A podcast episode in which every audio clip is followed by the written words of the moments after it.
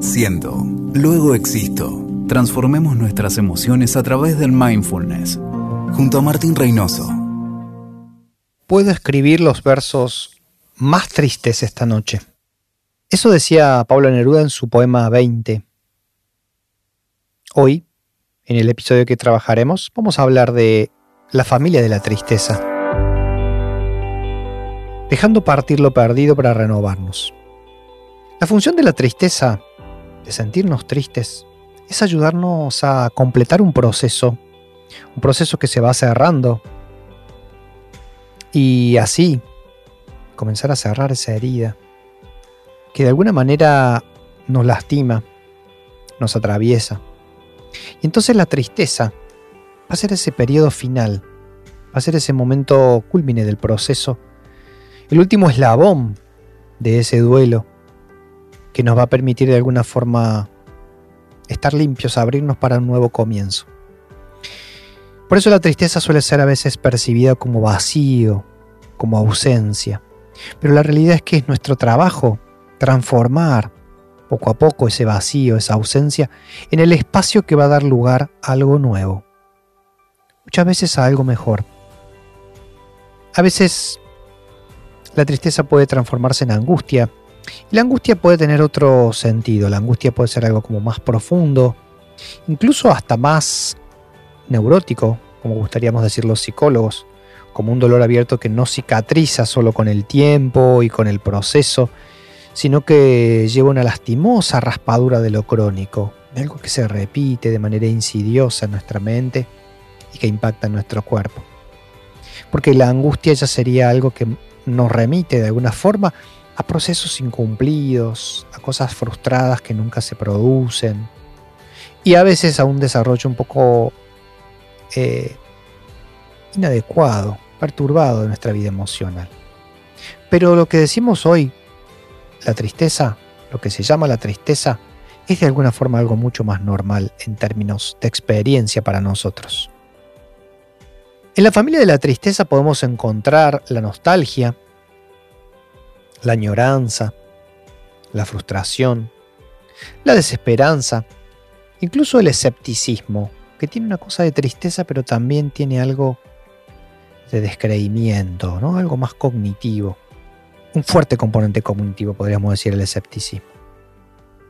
La tristeza entonces viene a ser en general un último eslabón de un proceso de finalizar algo, de soltar algo, de terminar algo. Y muchas veces está precedido por la ansiedad, por el enojo, por algo que sentimos anteriormente, donde estamos pujando y luchando por cambiar algo, por finalizar algo que se resuelve finalmente a través de la tristeza. En la terapia, los terapeutas solemos observar eso, que la tristeza es el momento final de un duelo, es el momento que va permitiéndonos soltar algo, como decíamos. Podemos estar tristes por muchas cosas. La realidad es que la pérdida es parte de la experiencia del combo del ser humano de estar vivo. Es una experiencia totalmente normal, totalmente saludable, que tiene muy mala prensa, tiene muy mala fama, pero de alguna manera es tan necesaria, es tan vital, es tan fortalecedora. Algunos autores como Víctor Frank hablan de estas experiencias como experiencias que tienen que ser vistas a la luz de un sentido. Tengo que encontrarle el sentido, tengo que comprender el sentido de esta tristeza, de esto que estoy padeciendo, para que de alguna manera esto cambie, mude hacia algo más creativo, algo que realmente me sirva y me ayude a estar mejor. Los artistas saben que la tristeza da origen a grandes obras, a mucha creatividad, en la medida que yo pueda activar esa parte de recurso resiliente en mí. Entonces, desde ese punto de vista, la tristeza es algo que puede hacernos más fuerte, que puede hacernos más creativos, que puede hacernos resilientes frente a lo que estamos experimentando. Muchas veces nos sentimos tristes y no podemos ver que eso es positivo. Muchas veces nos sentimos desahuciados, frustrados y no podemos comprender que eso es parte de un proceso. ¿Cómo puede ser que yo esté mejor y me siga sintiendo triste? O a veces me sienta más triste. Mi terapeuta, la persona, mi coach que me orienta, me dice que yo voy mejor, pero yo sigo sintiéndome igualmente triste. O a veces incluso más triste que antes. Esa es a veces eh, la diferencia que suele existir, el gap que suele existir entre lo que estoy sintiendo y lo que está ocurriendo verdaderamente, que es ese proceso de transformación interna. Para ello el mindfulness nos enseña a ser pacientes con nosotros mismos, a no asustarnos de la emoción aflictiva, en este caso de la tristeza. No asustarnos, no generar mecanismos contrafóbicos para salir corriendo a tapar esa tristeza. Y a veces la tapamos de mil maneras, ¿no? A veces comiendo mucho, tomando sustancias, buscando ruido que nos distraiga, que no nos permita estar solos. Hay muchas formas de intentar compensar la tristeza o escapar de ella. Pero lo verdaderamente importante, como nos dice la atención plena y mindfulness, es poder estar allí, poder transitar, poder eh, saborear de alguna manera ese dolor, no con un sentido masoquista, sino con un sentido de aprendizaje y de crecimiento. Permitirnos estar mal es una condición necesaria para nuestro crecimiento. En eso la práctica de la atención plena puede ayudarnos.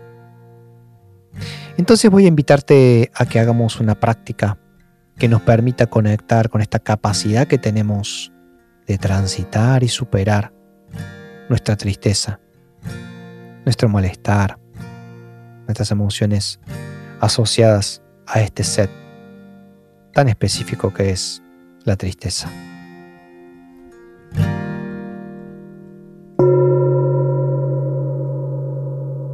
Vamos a tomar una buena postura, una postura que sintamos amable. Vamos a conectar con algunas respiraciones que nos permitan acceder a la presencia en el momento en el cual estamos. Muchas veces estamos en un lugar pero solo con nuestro cuerpo.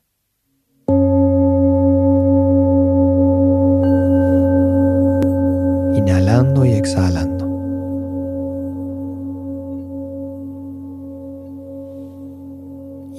Inhalando y exhalando.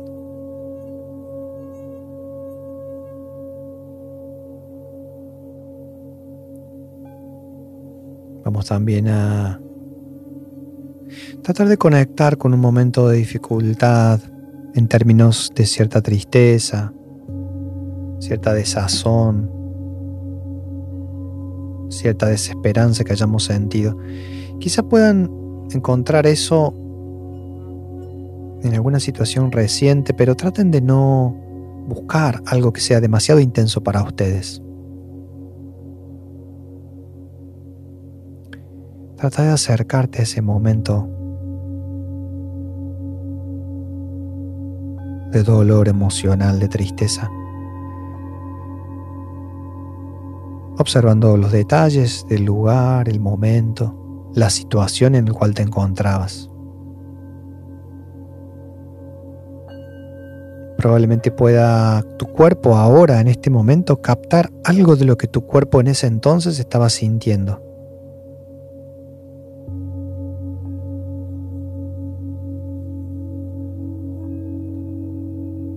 era incomodidad, raspadura interna, tensión,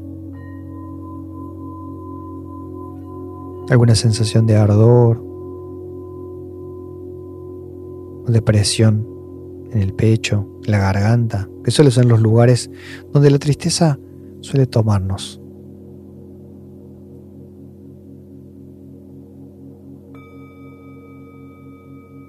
Y vamos a utilizar una práctica compasiva, que es una práctica pariente del mindfulness, cercana al mindfulness.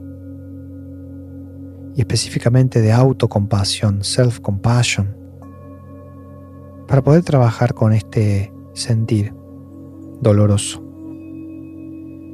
Entonces lo primero que vamos a hacer mientras recordamos ese momento de dificultad, para nosotros es darnos cuenta que la pasamos verdaderamente mal. Puede que haya sido muy sutil ese malestar, que no haya sido tan explícito, que no haya dolido tanto. Pero ese momento fue de dolor para nosotros. Ese momento te sentiste verdaderamente triste, desahuciado, desesperanzado. Y quizá ni siquiera lo reconociste, quizás lo ignoraste, no estabas atento.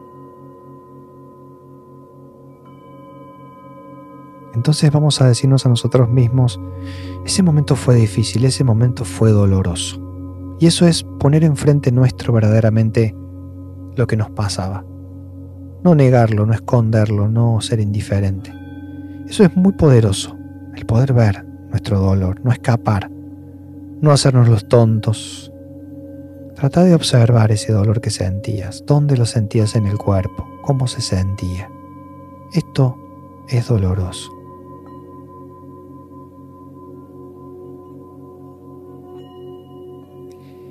El segundo momento de esta práctica es darnos cuenta que ese dolor que sentías en ese momento, de esa tristeza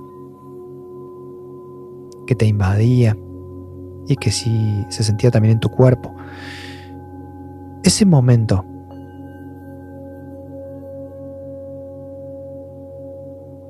era parte de una experiencia que todos los seres humanos tenemos. Todos los seres humanos Experimentamos dolor. Todos los seres humanos nos vemos a veces desbordados o no podemos controlar lo que sentimos. Y eso nos hace sufrir. No hay ser humano que escape al dolor. Es una experiencia universal. Pero por alguna razón cuando nos sentimos así, creemos que somos los únicos que estamos experimentando eso. Y se produce una sensación y un mecanismo de aislamiento. Me siento solo. Entonces vamos a darnos cuenta que hay algo de humanidad compartida en esto de sentir dolor. Todos los seres humanos sienten dolor.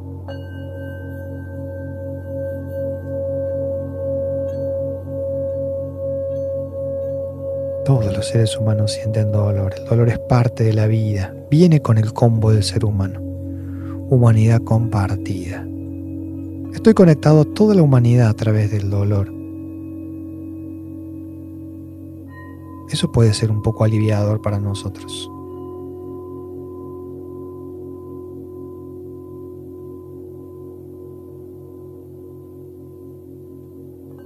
Y el tercer aspecto de esta práctica tiene que ver con tratar de aliviar esa tristeza o ese malestar. Y lo vamos a hacer de distintas formas. Una de ellas es acercando nuestra mano o nuestras manos a la zona del cuerpo donde sentís más esa tristeza, ese dolor emocional. Puede ser tu abdomen, tu pecho, el corazón, la garganta, donde vos sientas que estás experimentando ese dolor.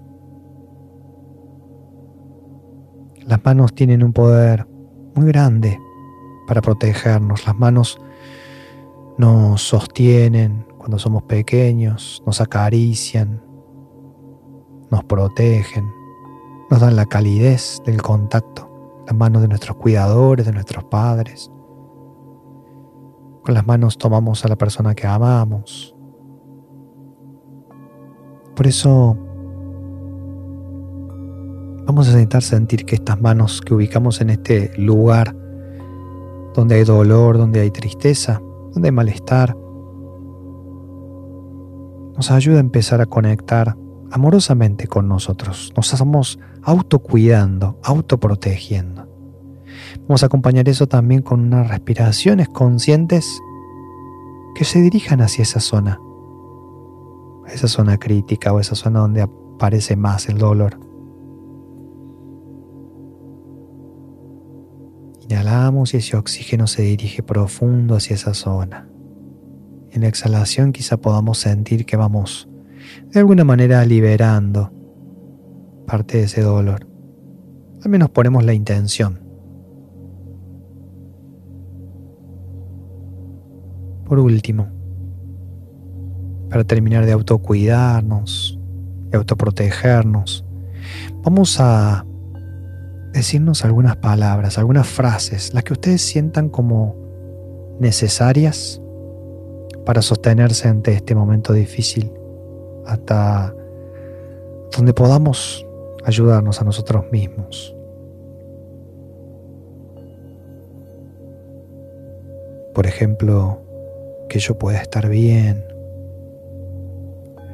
que yo pueda transitar este dolor comprendiéndolo, honrándolo, pero también aprendiendo a gestionarlo y trascenderlo.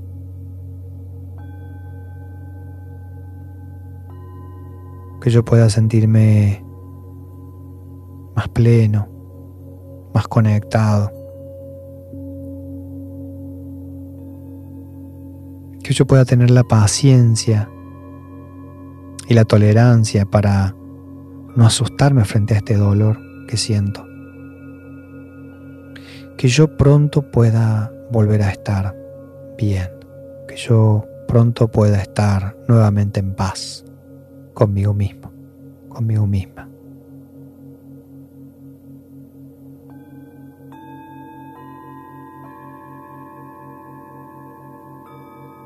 Sentimos cómo resuenan estas palabras internamente. Si de alguna forma intentan y pueden comenzar a transformar ese dolor, hacernos sentir más plenos.